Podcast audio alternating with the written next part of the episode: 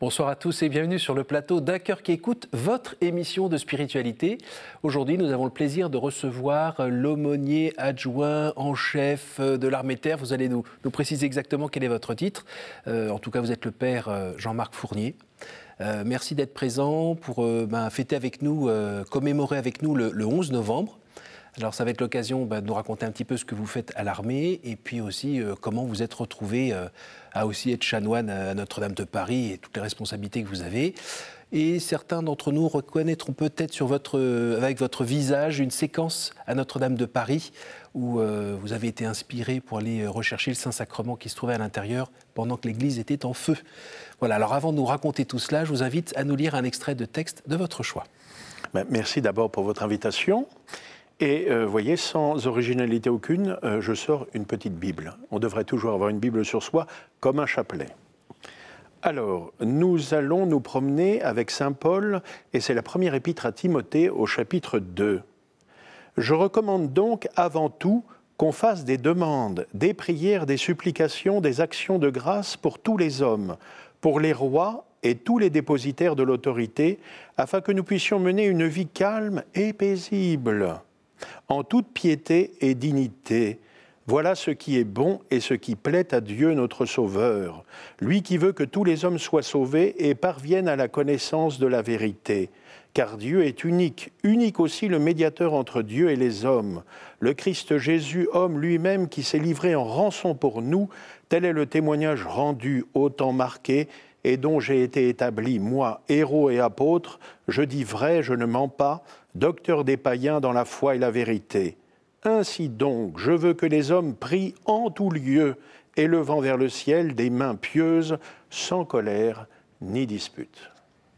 C'est étonnant comme texte dans ces temps, un tantinet troublé avec euh, la guerre à l'Est, le réchauffement climatique. Le... Comment, comment vous est venue cette idée de ce choix?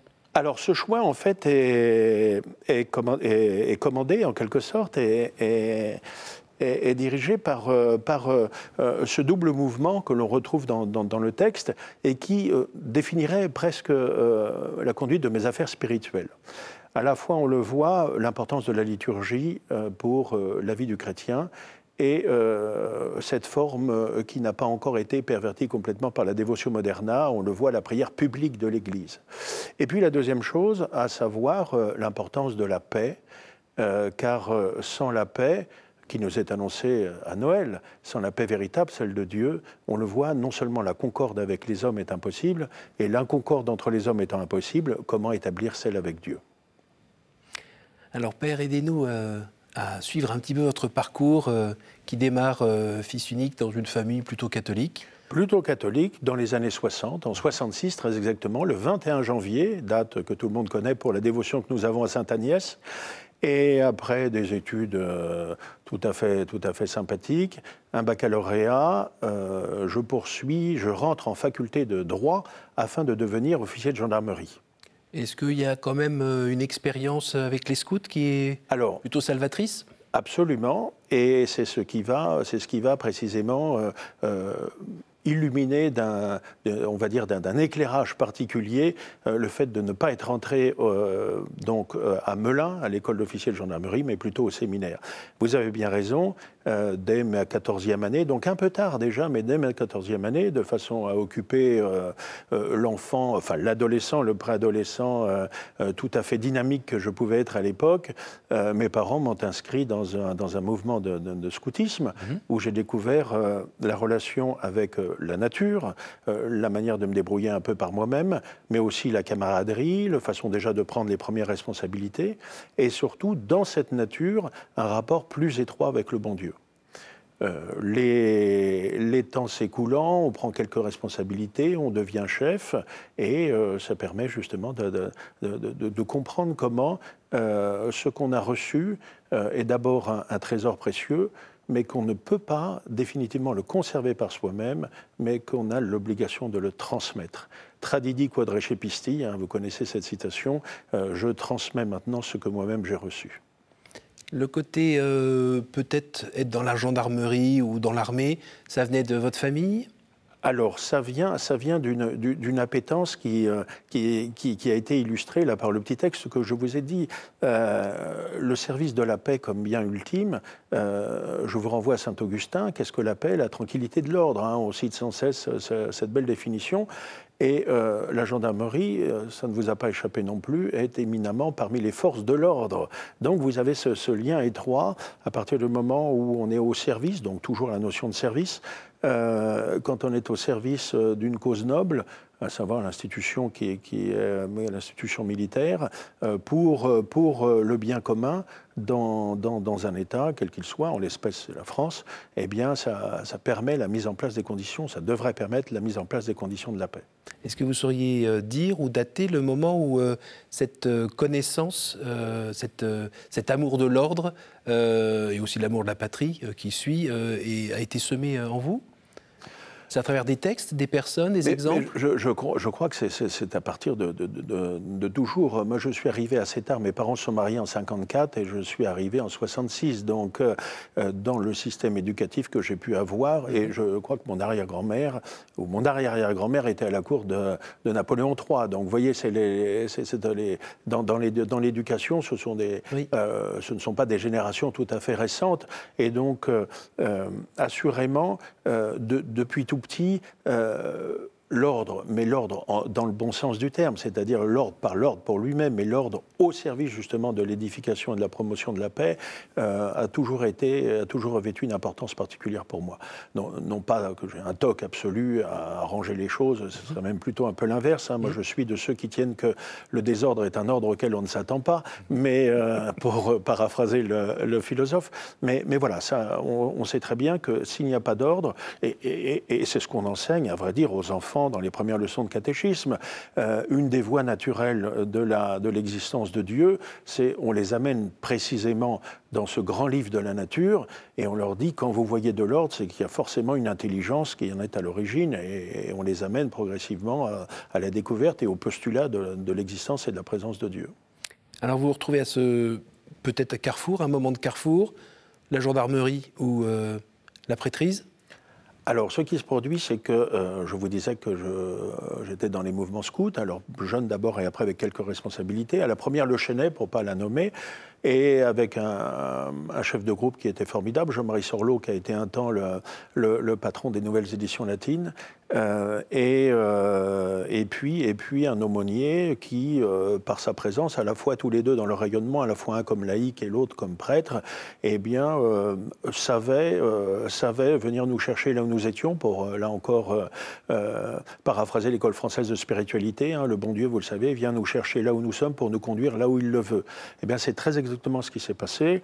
Et puis, euh, surtout dans cette période, donc qui correspondait aussi à mes premières années estudiantines, euh, eh bien, euh, on, peut dire de, ça de cette manière, venir combler un manque qui était celui de, étant le produit des années euh, catéchétiques de 70, années 70, euh, j'ai passé 4-5 ans merveilleux à faire des, merveilleux à faire des, des, voilà, des coloriages et des, cartes de la Palestine. Donc je suis absolument incollable sur euh, le positionnement des villes, Tyran-Sidon, que sais-je. Mais le contenu de la foi était pour moi parfaitement, parfaitement absconde.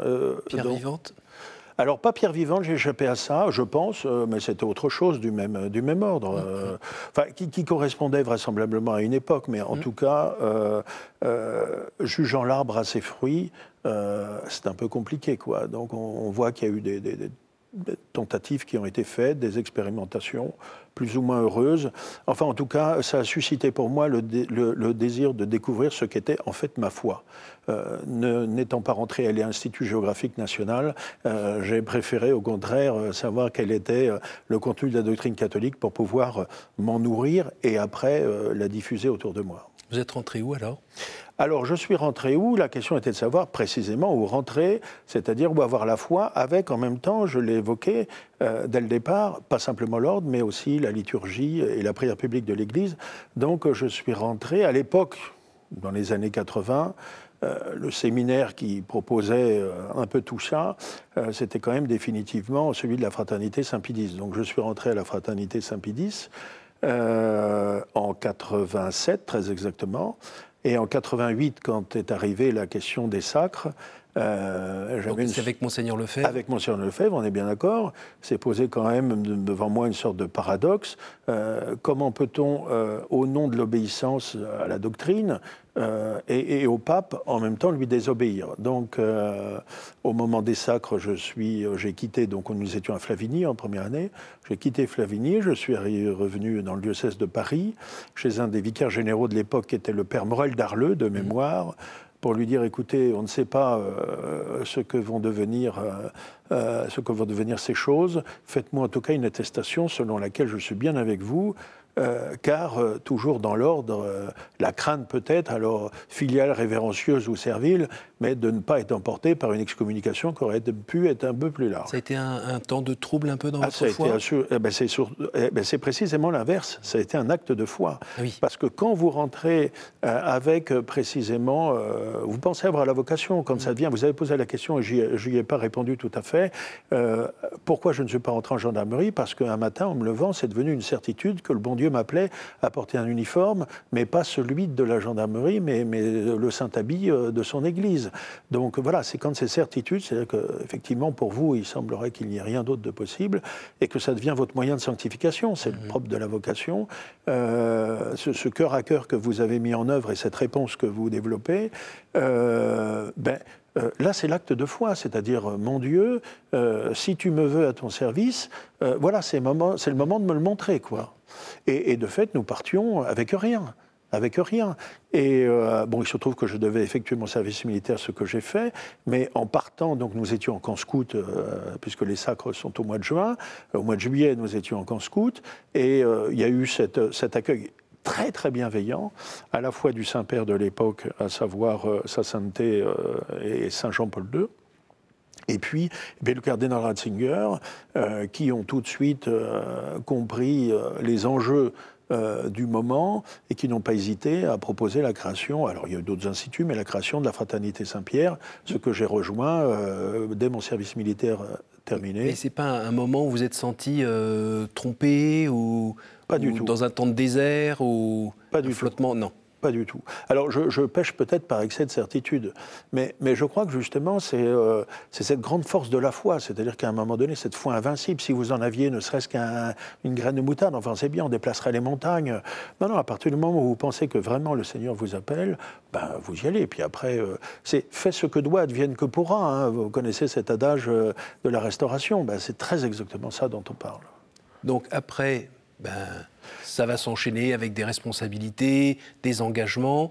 Euh, on vous retrouve un moment chez les pompiers alors ça, ça c'est bien après. Donc euh, effectivement, je donc ordonné en 94 par Monseigneur Zickelbauer euh, du diocèse d'Augsbourg, donc en Allemagne, muté deux ans comme vicaire en Allemagne, à Stuttgart, et puis après, pour remplacer un curé dans le, dans le diocèse du Mans, euh, un curé qui était décédé, qui, qui avait toujours célébré la, messe euh, dans la forme dite traditionnelle, enfin on ne sait plus trop comment dire, euh, traditionnelle ou extraordinaire, ou, enfin bon, bref, avec les, les livres de 62. Et donc j'ai été appelé par Monseigneur Gilson, pour être chapelain de cette communauté, ce que j'ai fait pendant une dizaine d'années. Mhm. Et euh, les deux dernières années, euh, il se trouve qu'un de mes amis qui était aumônier de gendarmerie, vous voyez, on est toujours attrapé par, par son passé, un de mes amis qui était aumônier de gendarmerie à Rennes me dit, écoute, l'évêque aux armées cherche quelqu'un pour mettre à Nogent-le-Rotrou.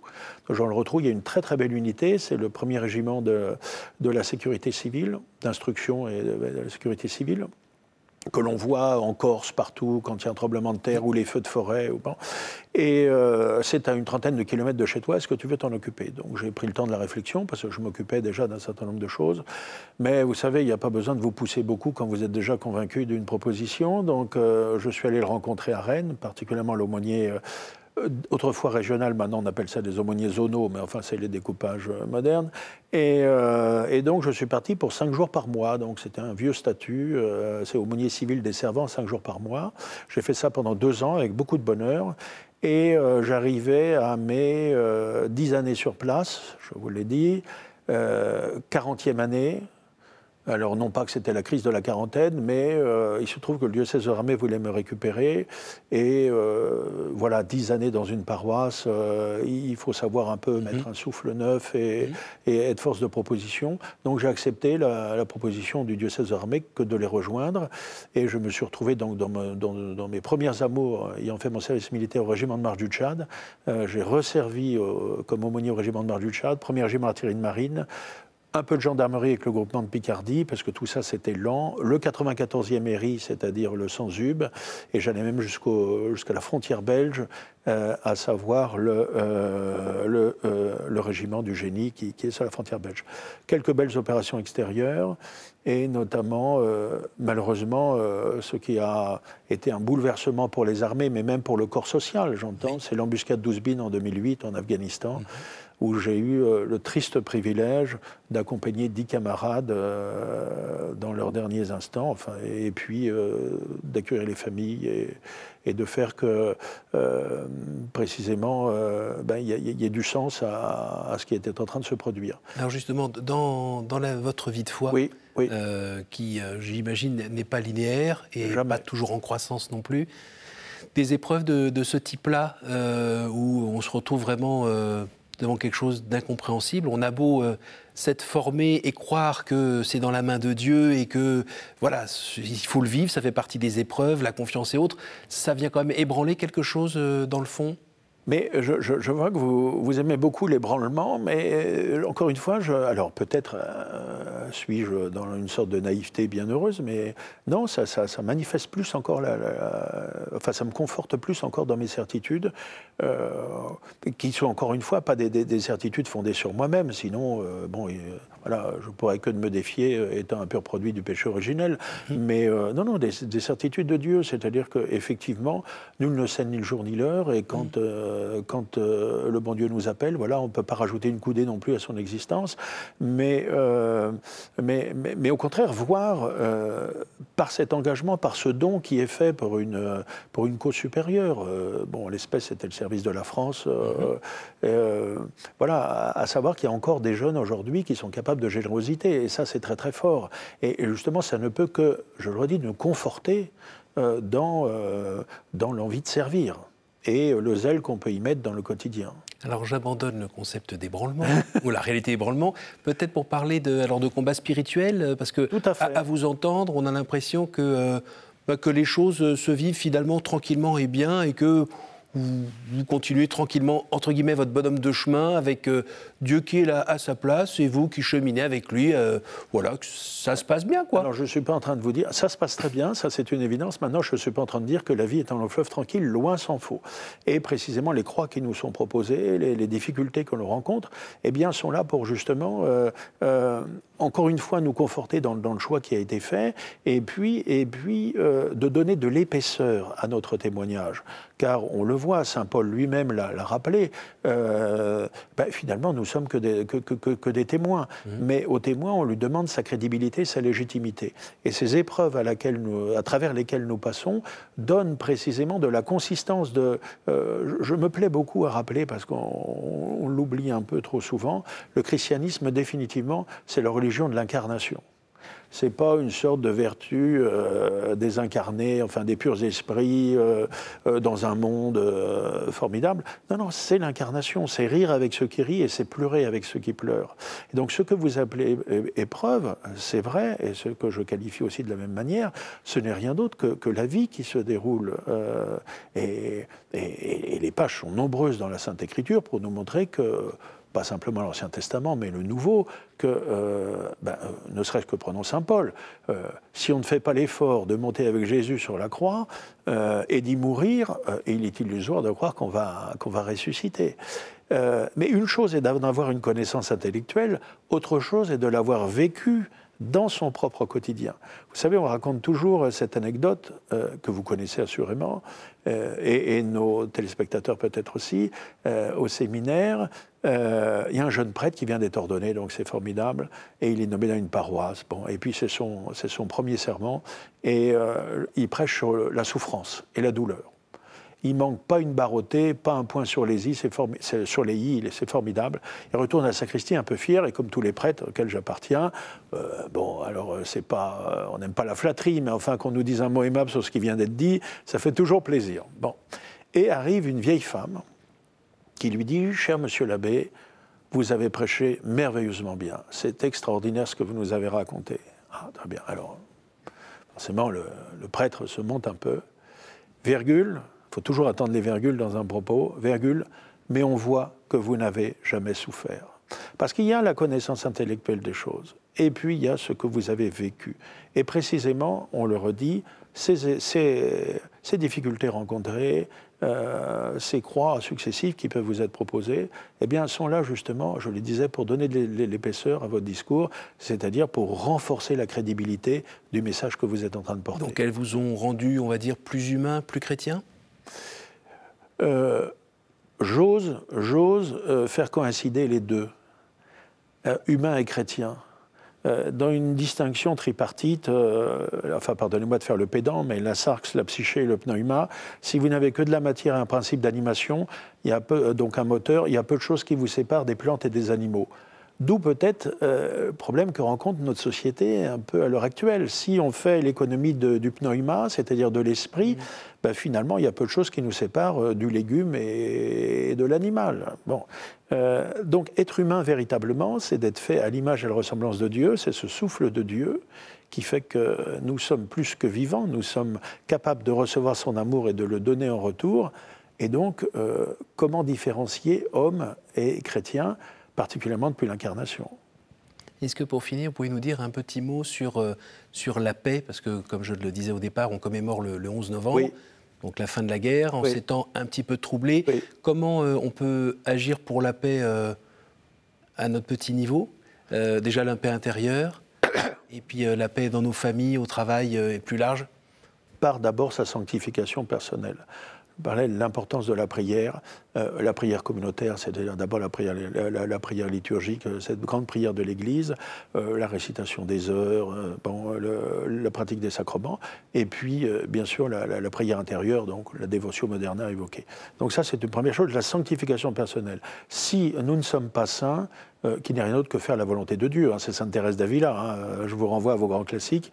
Euh, c'est compliqué, on ne vend que nous-mêmes ou euh, on se disperse. Bon, d'abord, essayer d'être un saint des temps modernes. Et à partir de là, ben, je vous le disais, par la remise en ordre des choses. La remise en ordre, c'est pas. Je ne suis pas en train de prêcher pour un régime dictatorial. Je suis simplement en train de dire de remettre chaque chose à sa place. Il y a une place pour chaque chose et chaque chose doit trouver sa place. Et à partir du moment où on remet de l'ordre dans les choses, dans sa, dans sa propre vie, dans sa famille et, euh, et finalement l'Église au milieu du village, hein, vous connaissez l'expression, eh bien là alors on devient vecteur et facteur de paix. Et puis il y a un moyen pour le faire, euh, puisque nous sommes le 11 novembre, euh, eh bien c'est une invitation pressante que je fais à tous les hommes de bonne volonté de nous retrouver à Lourdes au pèlerinage militaire international 12, 13, 14 mai 2023, de manière avec 40 autres pays, eh bien de pouvoir, de pouvoir prier pour euh, l'établissement de la paix euh, entre les peuples et, sur notre terre.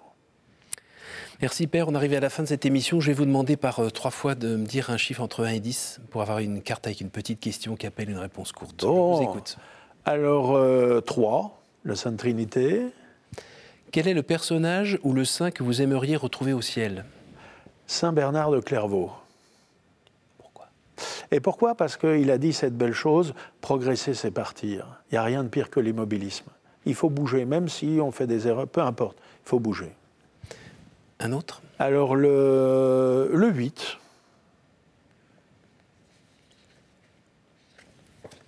Quel est l'endroit ou le lieu qui vous porte le plus à la prière? Ah, l'endroit, les endroits sont nombreux. Hein. On pourrait dire sa chambre, on tire sa porte. Euh, mais je crois que définitivement, c'est quand même, euh, c'est quand même là où je suis. Euh, mais c'est une église de toute façon. mais j'hésite entre le classicisme et une, église, une église gothique. D'accord. Mais un cœur, en tout cas, un, vrai cœur. Une dernière? Pas volontiers. Alors le 10, tenez. Quelle est la pire idée fausse que l'on se fait sur Dieu, selon vous? Ah, ben, qu'il n'existe pas. Comme dit, le psalmiste, insensé celui qui, qui pense que Dieu n'existe pas. Merci Père. Un dernier petit mot quand même pour Notre-Dame dont vous êtes chanoine. Alors, je ne suis pas chanoine à Notre-Dame, que les choses soient claires. Les chanoines de Notre-Dame, il y a deux cathédrales à Paris. Il y a Notre-Dame qui est en train de se refaire un lifting, là, et, il y a celle du diocèse aux armées. Ce sont les Invalides. Donc, je suis le doyen, effectivement, des chanoines du chapitre des Invalides, qui est, sous le patronage de, de, Saint-Louis. et donc, le petit mot, c'est de dire ne jamais désespérer, quoi. Et comme nous dit Saint Paul, espérer contre toute espérance. Merci beaucoup, Père. Merci euh, d'être venu nous partager ce qui vous anime. Euh, ben, merci beaucoup. Puis, euh, on a envie de dire bon courage à tous les aumôniers en service en ce moment. Merci à vous tous pour votre fidélité. N'hésitez pas à retrouver ce programme sur notre site www.ktotv.com. Et moi, je vous souhaite une bonne soirée et à la semaine prochaine.